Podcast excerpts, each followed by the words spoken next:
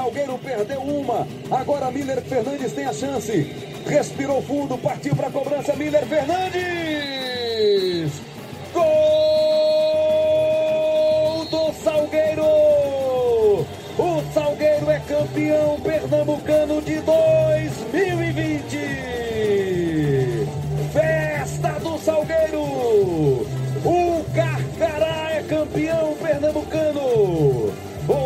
a cobrança do Miller Fernandes com categoria. Não deu chance. Praticamente não deu chance para o Michael Clayton. Pouca movimentação do goleiro do Santa na cobrança, bola no canto esquerdo. Miller Fernandes pro Salgueiro. A expressão, a emoção do Daniel Neri. A explosão dos jogadores do Salgueiro. Campeão pernambucano, título inédito pro Salgueiro. Pela primeira vez o campeonato pernambucano tem um time campeão do interior. Fala galera que se liga no Embolada, muito bem-vindo mais uma vez aqui para o nosso podcast, o nosso programa de áudio, programa feito pelo time da Globo em Pernambuco. E esse é um Embolada Express, mais resumido, porque a gente vai falar do título do Campeonato Pernambucano, a disputa que deixou o Salgueiro comemorando a inédita conquista. O Salgueiro Atlético Clube é campeão pernambucano de 2020. Nunca na história do futebol de Pernambuco tivemos um campeão do interior. Agora a história mudou. O Salgueiro é o representante do interior, o primeiro a conquistar o título estadual. E fez de forma digna, né? Honesta, firme, forte. Empatou os dois jogos com o Santa Cruz e nas penalidades levou a melhor. 4 a 3 no final, nas penalidades a favor do Salgueiro. 1 a 1 o primeiro jogo, analisamos para você aqui no podcast anterior o primeiro jogo da final. Vamos focar agora nesse segundo jogo. Para ouvir, você baixa pelo seu aplicativo de podcast preferido ou pelo ge.globo/podcasts os caminhos para você ouvir o nosso time. Vamos começar a conversar, a debater o primeiro, o último jogo, o jogo que garantiu ao Salgueiro a conquista do título. Estou com o comentarista Cabral Neto, nosso parceiro do Embolada, Lafayette Vaz, repórter, apresentador, editor do GE em Caruaru e região. E também para falar com a gente aqui, para discutir e aprofundar essa conquista, estamos os três mais o Elias Roma Neto, que é o nosso editor, o homem da tecnologia. E vamos nessa. Cabral Neto, Lafayette, vai, Lafayette.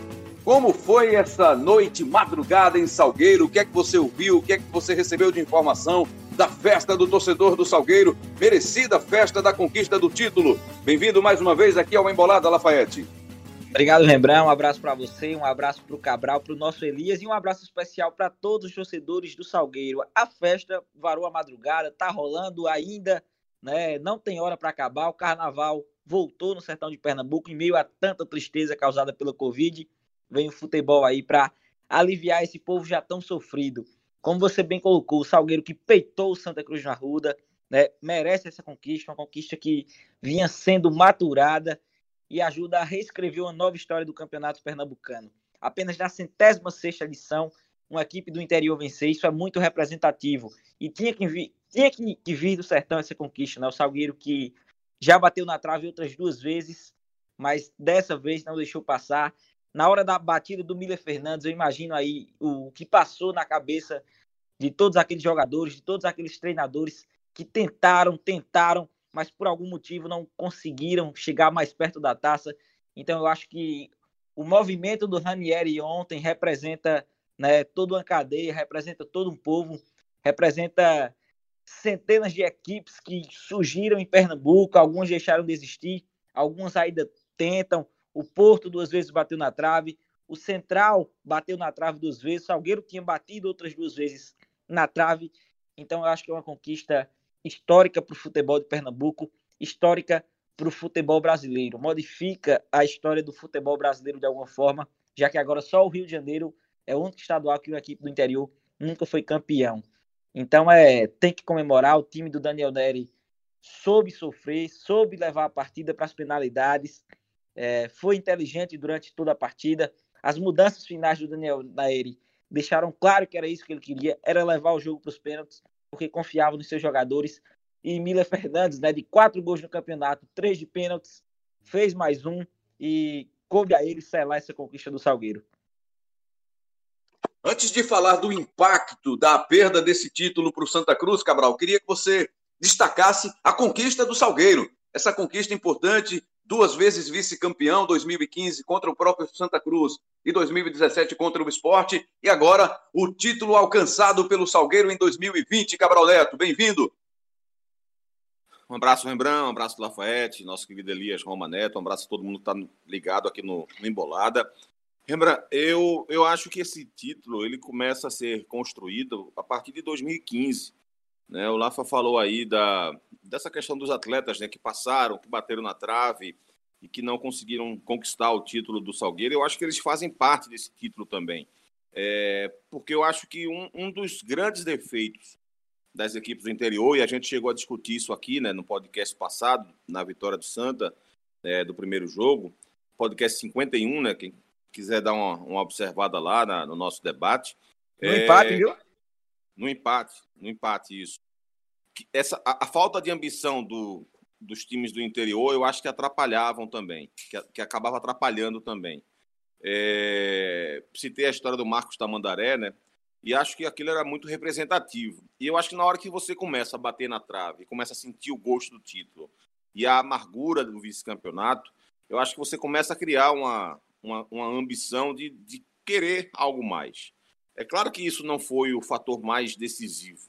Não é uma disputa de pênalti, vários fatores entram em ação. Né? Dois jogos, é claro que muita coisa aconteceu para chegar naquela situação mas acho que essa construção do título ela acaba sendo muito maior do que apenas uma temporada. Né? A construção de um clube, na verdade. Né? O vice-campeonato 2015, o vice-campeonato 2017, né? a participação na Série B, né? campeonatos de Série C competitivos do Salgueiro. Eu acho que isso começou a construir um clube que queria mais, uma cidade que queria mais, né? uma região que queria mais, e acho que isso acaba tendo muita força. Então, acho que é, é, bem representativo. Acho que o Ranieri realmente é a cara do título por conta da história dele no clube. Mas essa, essa, essa, esse título do Salgueiro, ele foi escrito por, por diversas pessoas, né, por, por diversos jogadores, por diversos atletas, né, por diretores que, que conseguiram é, deixar de ser um clube apenas da prefeitura, digamos assim, né, dependente da prefeitura. Eu acho que esse é um outro defeito de clubes é, do interior, né, que, que acabavam dependendo muito de ou de um, de um messias, né, de alguém que estivesse colaborando com o clube, alguém com muito dinheiro e que na hora que essa pessoa sai o clube se desmorona, ou de alguma prefeitura que dá um apoio, que dá uma ajuda. Eu acho que o Salgueiro deixou de ser apenas isso. Né? Houve mudança no comando do clube, na, na, na presidência, né? o Zé Guilherme assumiu e ele manteve ideias, manteve é, pensamentos. Então, acho que isso foi muito importante para o Salgueiro, né, que se construiu como um clube independente, que se fortaleceu, que se manteve sempre brigando lá em cima e acabou conquistando esse título tão sonhado para o futebol do interior. Com muito mérito, né, apesar do Santa Cruz ter feito nove pontos a mais na primeira fase, mas o investimento do Salgueiro, por exemplo, é muito menor que o do Santa também é muito menor, nem se compara com o do esporte, muito menor que o do Náutico, tem suas dificuldades, é, acaba tendo que viajar mais nos jogos. Então, acho que houve um planejamento muito bem feito. O Salgueiro chegou forte na decisão, né, fez um jogo é, assim de passar por cima do Afogados na semifinal, ou seja, chegou com autoridade na decisão e enfrentou muito bem o time do Santa. Por isso eu acho muito justo e também parabenizo todo, toda a cidade de Salgueiro e todo mundo que fez parte desse trabalho, repito. Né? Não só essas pessoas desse ano, mas todas essas pessoas que construíram um clube ambicioso, um clube que desejou mais, que queria mais, que conseguiu chegar onde queria. Lafayette Vaz, o que mais te chamou a atenção no jogo consistente que o Salgueiro fez nessa última partida no Arruda? eu acho que mais uma vez, lembrar, a marcação do Daniel Neri ter funcionado muito bem, né? O Santa Cruz pouco criou, a melhor chance da partida foi é, por volta dos 30 minutos do segundo tempo, naquela bola do Didira que o Tanaka estava bem na jogada. Eu acho que isso, né? O, o, Dan, o Daniel conseguir é, manter a equipe equilibrada fisicamente, psicologicamente, tecnicamente nessa partida de volta contra o Santa Cruz. É, a gente sabe que no segundo jogo a tendência era que o Santa Cruz fosse para cima, estava em casa, então deveria ser mais agressivo, por tudo que o Cabral falou, por tudo que a gente vem falando embolada. E o Daniel Neri conseguiu é, segurar a pressão, que nem foi tanta assim, foi inteligente e levou o jogo, né, cozinhou até a decisão por pênalti. Se a gente pega esse elenco do Salgueiro, ele não é tecnicamente melhor do que o de 2015, do que o de 2017. É um clube, digamos, de operários do Daniel Neri, né, que tem jogadores que trabalharam com ele no Porto, como o Raimundinho, a jogadores que trabalharam com ele no Flamengo de Arco Verde, como o Dadinha, que entrou para bater pênalti. Então é uma conquista de muitas mãos, o Cabral bem colocou também. E é, como, como é impressionante a forma que o Daniel Neto conseguiu fazer esse time jogar. Né? Claro, tem o Renato Henrique, que é um cara que disputou a segunda divisão ano passado. Por outro lado, você tem o Ciel, né, badalado aí por onde passou, e que já se despediu do Salgueiro. Né? Acho que ele veio com essa missão. É, nas redes sociais ele dizia que foi predestinado. Ele veio com essa missão, já se despediu do Salgueiro, veio só para a reta final do Campeonato Pernambucano. Então, um cara que veio depois da parada e somou demais. Fez o primeiro gol do Salgueiro depois da parada e foi uma peça importantíssima na semifinal e também nas finais do campeonato pernambucano. É, eu escrevi para o GE.com né, um, uma crônica falando sobre isso também. Né? O interior tem que parar com essa coisa. Ah, mas o Salgueiro não foi meu time, não. É uma conquista do Central, é uma conquista do Ipiranga, é uma conquista do Porto, é uma conquista é, do 7 de setembro, é uma conquista do Flamengo de Arco Verde, do Serra Talhada, é uma conquista de todo o interior, é uma conquista que vem né, de 83 anos, desde que uma equipe do interior disputou o Pernambucano pela primeira vez. Então tem que ser muito comemorado, tem que ser muito celebrado. Parabéns, Daniel Nery, pelo trabalho.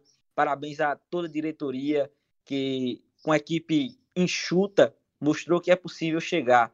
Né? Dessa vez não vai ter aquela, ah, ninguém deixa a gente chegar. Então eu acho que inaugura um novo campeonato pernambucano e isso vai ser importante demais para as equipes do interior é, perceberem que é possível, não chegar já na reta final, ah, vão meter a mão. Não, é possível e o Salgueiro mostrou como é que se faz com pouco investimento, mas com muita organização. Desde 2005 a equipe vem se organizando, é, chegou perto em 2015, maturou em 2017 e agora Ranieri né, levanta essa taça pelo Marcos Tamandaré, pelo Dudu Gago, pelo Júnior Amorim, que perdeu aquele pênalti com a camisa do Ipiranga. Então, por todos aqueles que tentaram, né, parabéns aí ao Carcará. Beleza, aí eu falo também pelo Vitória, né? De repente, também representante também, também. do interior. O Vitória que teve perto, né? Chegou a decidir turno em, lá no comecinho da década de 90, mas não conseguiu chegar também por algumas influências. Mas aí Está comprovado que dá para chegar sim, é só você fazer um trabalho sério, um trabalho bacana, um trabalho persistente como esse apresentado pelo Salgueiro agora em 2020. E o que faltou ao Santa Cruz para superar o Salgueiro com a bola rolando, Cabral? Olha, Rembrandt, acho que faltou mais apetite do Santa, acho que faltou mais ambição de jogo para o Santa. Acho que nas duas partidas, inclusive. É, assim, primeiro ponto é, é deixar claro o mérito do Salgueiro, o trabalho do Daniel Neri, como fiz questão de frisar isso na transmissão da gente na, na TV, é, um olhar muito atento ao que acontecia no jogo, né? foi para a partida claramente tendo estudado pesadamente o time do Santa, né? tentando tirar o Paulinho do jogo com forte marcação, porque ele sabe que o Paulinho é o motor da equipe, é, tentando fazer com que o, o Santa saísse, digamos assim, de, de sua de suas características, né? Então, assim, conseguiu é, prender o time do Santa, desacelerar o time do Santa, isolou o Pipico nas duas decisões, que ele sabe também se a bola chega no Pipico é, é problema. É, no jogo especificamente, no segundo jogo especificamente, ficou muito claro como ele enxergou bem o primeiro tempo, né? Que foi o melhor momento do Santa na decisão inteira. Né? O Santa teve mais força, mais predomínio na partida, jogou mais tempo próximo da grande área do Salgueiro, é, conseguiu fazer com que o Paulinho e o Didira se comunicassem na, na, primeira etapa, construindo mais jogadas, conseguiu fazer com que a, a, o, o, Santa teve no primeiro tempo muita bola de mano a mano pelas pontas e ele conseguiu corrigir esse defeito no segundo tempo, então ele estava muito atento a isso. Então, especificamente, o, o primeiro problema do Santa na decisão foi o adversário, né? Que foi muito bem, um time muito bem construído e com muita atenção do treinador. Mas é, faltou mais apetite também, sabe? Faltou querer competir mais. É, não aceitar, digamos assim, as virtudes é, do adversário. Né? Você, você não consegue conquistar um título se você respeita a virtude dos adversários. Você precisa encontrar uma solução para desmanchar o que o adversário tem de bom. Né? E acho que o Tamachuli fez um excelente trabalho no Santa, mas acho que ele pecou na decisão. Né? Especial, especificamente nesse segundo jogo, a saída do Jeremias, por exemplo. Né? Acho que, que não, não, não, não, não, não colou, digamos assim, com o que a gente viu no primeiro tempo. Né? O jogador foi, foi muito melhor do que, do que o Augusto Potiguar, por exemplo e o Augusto Potiguar permaneceu em campo e ele tirou o Jeremias. Eu acho que aquilo foi muito, fez muito mal ao Santa. É, então, e, e, e, ele também não, não, não conseguiu interpretar o jogo no segundo tempo e não conseguiu mudar o jeito do time jogar. Né? Então, eu acho que esse foi, acabou sendo o maior problema do Santa. Né? O, se o Pipico ficou isolado durante dois jogos, também tem muito do dedo do treinador. Né? Do mesmo jeito que tem o dedo do treinador todas as virtudes que a equipe tem, é claro que vai ter também os, alguns dos seus defeitos. E acho que esses defeitos apresentados na decisão acabaram pesando também um pouco aí é, na mão do, do treinador. É, repito, o maior problema do Santa, sem dúvida, foi o adversário que chegou muito forte para a decisão, mas também teve esses erros aí cometidos pelo Itamar e por alguns atletas também, que a gente tá até falou na transmissão, né, Rembrandt? Muito erro de, de tomada de decisão na hora de que chegava próximo da, da área. Né? Então, não, não dá para não dizer isso também em relação aos atletas. Né? Jogadores que se precipitavam e chutavam de, chutavam de fora da área, se precipitavam e cruzavam, ou erravam um passe no momento decisivo, no momento de se aproximar é, do gol. Teve, evidentemente, também um peso para mim, forte. O fato do Bruno Senna merecer ter sido expulso no primeiro jogo e não ter sido, é, o gol mal anulado do Santa Cruz, né, a, a, não expulsão do Bruno Senna de novo no segundo jogo, né, porque ele fez aquela falta no primeiro tempo que merecia amarelo depois tomou um segundo amarelo no segundo tempo. Então acho que isso também interferiu. O próprio Paulinho também poderia ter sido expulso, mas aí já foi no final do jogo e, e evidentemente, se tudo tivesse acontecido dentro da normalidade de acerto de árbitros, talvez o lance dele nem tivesse acontecido. Então, é, acho que isso também pesou de alguma forma. E para você, Lafayette, qual foi o peso do árbitro, da arbitragem, né? Contando com os dois jogos, o que pesou nessa final? É, teve o pênalti, né? Contestado, para mim não foi pênalti, mas teve o gol mal anulado, né? Eu acho que é, se o Santa abrir o placar ali, a história seria diferente. O Salgueiro ia precisar sair e aí ia dar mais espaço ao Santa Cruz. Mas dessa vez, né, é, essa interferência que o, o, torcedor do interior sempre questionou foi do outro lado, né? Então, muita gente ficou questionando na rede social durante a partida, o torcedor do Salgueiro, torcedor das equipes do interior, e agora? E agora? Será que agora vai? É, brincando né, reembolso, né? Claro que interferiu diretamente no resultado da partida. Se o Santa Cruz abre o placar ali no início do primeiro tempo, ia ficar complicado. Seria a trigésima taça do Santa Cruz mas o árbitro errou, a arbitragem errou. Mais uma vez, não foi uma boa arbitragem de Pernambuco, já tinha errado na partida de tarde do jogo do esporte, né, a goleada sobre o Petrolina, a arbitragem não foi bem, e de noite, mais uma péssima arbitragem de Pernambuco, né, mas independente disso, eu vejo méritos, a, o título do Salgueiro mereceu, foi merecedor por tudo que a gente disse, é, por ter segurado as duas partidas, por ter se comportado bem em campo, por ter conseguido né, mostrar essa força do Carcará, essa força do interior. E, como a gente vem dizendo, isso é, é, é muito importante para quem é do interior. Né? Você perceber isso. É o primeiro título, depois de 106 edições, primeiro título do Sertão, primeiro título do Carcará. A cidade festejando, festejando muito, é, carreata, as motos pelas ruas. Eu só não queria ser uma pessoa, o vizinho do Tarcísio da Buzina nesse momento porque a festa deve estar tá grande. Então, acho que, é, independente de tudo isso, não tira o brilho e o mérito da conquista do Salgueiro. Chegou a hora, passou da hora, e o Carcaraí reescreve a história do Campeonato Pernambucano. A gente já está nessa reta final do Embolada Express, esse embolada especial aí sobre o título do Campeonato Pernambucano, a conquista do Santa Cruz, a conquista do Salgueiro e a derrota do Santa Cruz nos pênaltis. Queria que você, Cabral, fizesse uma análise já para a gente projetar o Santa para a sequência da temporada. O, os, quais as lições do Santa Cruz que devem ter sido aprendidas pelos jogadores para encarar agora a Série C. E o mesmo vale na sequência para você, Lafayette, as lições do Salgueiro no Campeonato Pernambucano, pensando na disputa da Série D do Campeonato Brasileiro. Cabral Neto. Acho que a primeira lição, Rembrandt, tem que ser aprendida pela diretoria do, do Santa. É, eu sei que o esforço é imenso, quero fazer essa ressalva para não parecer que, que eu acho que é fácil. Claro que não é. Né? O Santa tem, tem várias dificuldades e tem muitos méritos em ter conseguido montar um time forte, competitivo, como conseguiu montar em tão pouco tempo, né? de ter contratado um treinador que está fazendo um belo trabalho, mas, ao mesmo tempo, é, não houve um esforço para resolver um problema crônico da equipe, né? que é exatamente a falta de alguns atletas pontuais que teriam dado muito mais força ao time do Santa. É, a gente tem falado, debatido, toda vez que fala do Santa, das perspectivas, a gente fala isso. Faltam homens de lado para o Santa, faltam pontas ao Santa. Santa Cruz tem essa dificuldade. O Itamar Chuli teve que ir para a decisão com Augusto Potiguar, que fazia meses que ele não utilizava.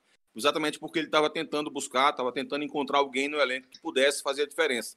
O Vitor Rangel não estava fazendo, o Derlis que ele testou, testou na decisão do campeonato, não não não conseguiu é, trazer resultado. Passaram por ali Patrick, Michael Clayton, é, Didira jogou naquela posição. Enfim, ele tentou encontrar alguma solução e não conseguiu, porque no elenco não tinha essa solução. E ele próprio falava sobre essa falta desse jogador há muito tempo e a diretoria não conseguiu resolver esse problema. É, faltou também um lateral esquerdo. Acho que o Fabiano jogou mal sistematicamente no Campeonato Pernambucano, na Copa do Nordeste e o Santa foi aceitando o Fabiano na lateral esquerda como titular e ele não resolvia é, o problema do Santa Cruz, jogava sempre mal e o Santa Cruz não resolveu. Então acho que a primeira lição é para a diretoria, né, de, de fazer um esforço, de conseguir, é, porque senão o arrependimento pode ser muito grande, sabe, Rembrandt? É, a perda do título estadual é claro que dói no torcedor, mas dói muito mais, vai doer muito mais se ele permanecer na Série C. Né? A competição mais importante para o Santa Cruz agora é essa é sair desse campeonato, voltar para a Série B. Então, se faltar um pouquinho, como faltou um pouquinho para ganhar o título do estadual, se faltar um pouquinho, esse mesmo pouquinho para subir para a Série B, tenho certeza que o arrependimento vai ser muito grande. Então, é melhor que haja esse esforço agora né, para resolver um defeito crônico e perceptível a todos do que chorar depois do leite derramado. Então, acho que essa é a primeira lição. A outra lição é para o próprio Tamachule né, de perceber que o time é, está, está muito bem, mas está longe de ser perfeito. Né? Não, não tem condição de vencer qualquer adversário de qualquer jeito, em qualquer momento, na hora que quer.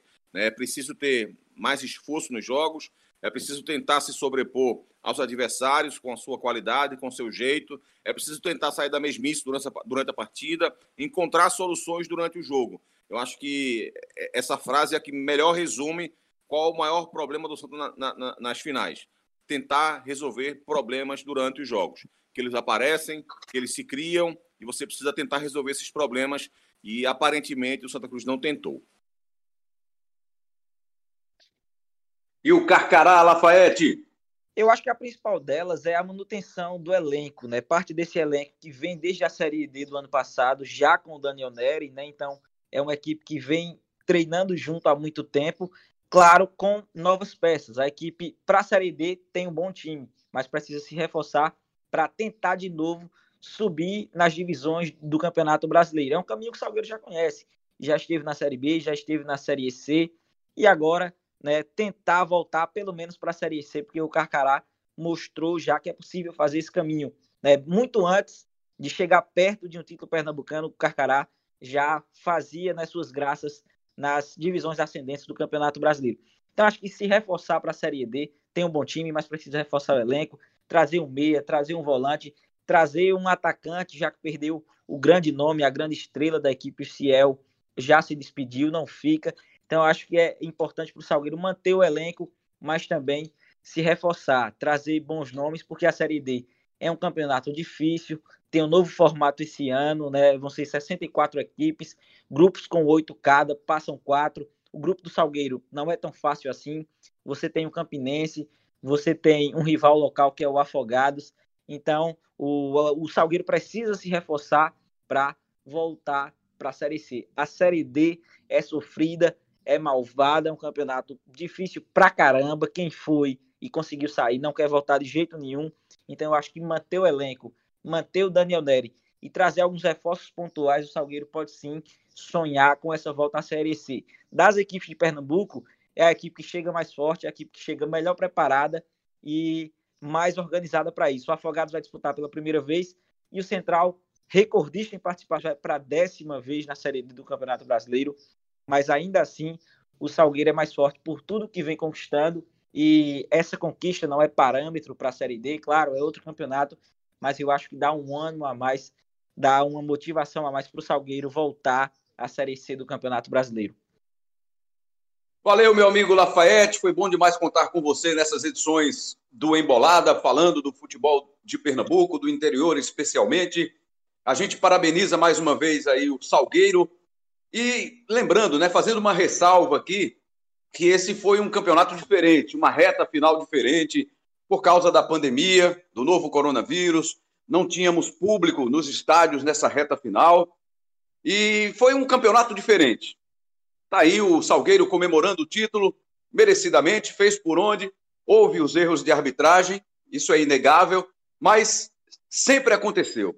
E aconteceu muitas vezes. Dessa vez, o, Salgueiro acabou se beneficiando, como outras equipes também já se beneficiaram em ocasiões diferentes. Mas é isso. Espero que você tenha curtido o Campeonato Pernambucano. É sinal de que é um campeonato que ainda é muito interessante, que o torcedor gosta, que o torcedor curte. Cabral, não seria diferente, né? Os memes, as brincadeiras estão aí hoje para todo lado por causa do campeonato pernambucano. É esse campeonato que ferve, que motiva, que mantém acesa essa chama, essa paixão pelo futebol, Cabral Neto.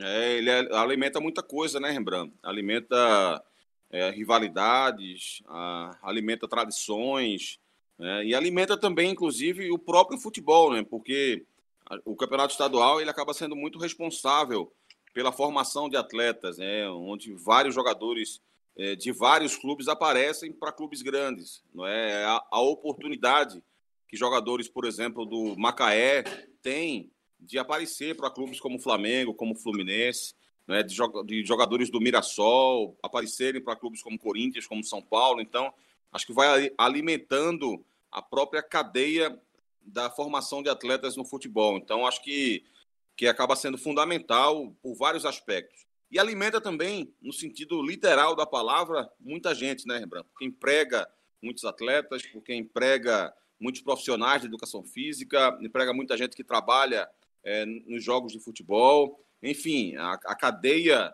é, de, de, de trabalhos que são desenvolvidos através do futebol é imensa. Né? Então, é, é, um, é, um, é um campeonato realmente fundamental, importantíssimo e que ganha um peso diferente agora, né? Seja bem-vindo aí o Salgueiro e, portanto, a, a lista dos campeões pernambucanos de futebol. São só oito, né? E só quatro estão, só cinco, aliás, ainda, ainda continuam vivos, né? O Salgueiro, os três da capital e o América. Né? Os outros campeões pernambucanos, infelizmente, já fecharam, mas o Salgueiro chega para esse, esse, esse, esse, esse clube tão, tão importante na história do futebol pernambucano. Me ajude aí, os que já estão extintos. Torre, Tremue e o Flamengo, o Flamengo, foi o outro campeão. Isso, isso. O Flamengo foi o primeiro campeão, que também já foi extinto. Tramas, que é o único clube de Pernambuco a conquistar um bicampeonato invicto. E acho que vai é. continuar sendo, viu, lembrando? Porque para conquistar um já é complicado, imagina dois. Ah, né? Ser, um, ser bicampeão invicto é complicado. Então é isso. A gente agradece mais uma vez a sua audiência. Logo, logo teremos novos episódios do Embolada para você ouvir. O próximo será sobre a Série B. Vamos fazer uma projeção né, da Série B, quem são os favoritos, quem tem chances de brigar por um por uma conquista, né, que é o acesso para a primeira divisão em 2021. Logo, logo, fique ligado, acompanhe. Valeu demais a sua audiência e a gente se vê. Não vai demorar muito, hein? Acredite. Valeu, galera. Um grande abraço para todo mundo. O Embolada volta já. Abraço.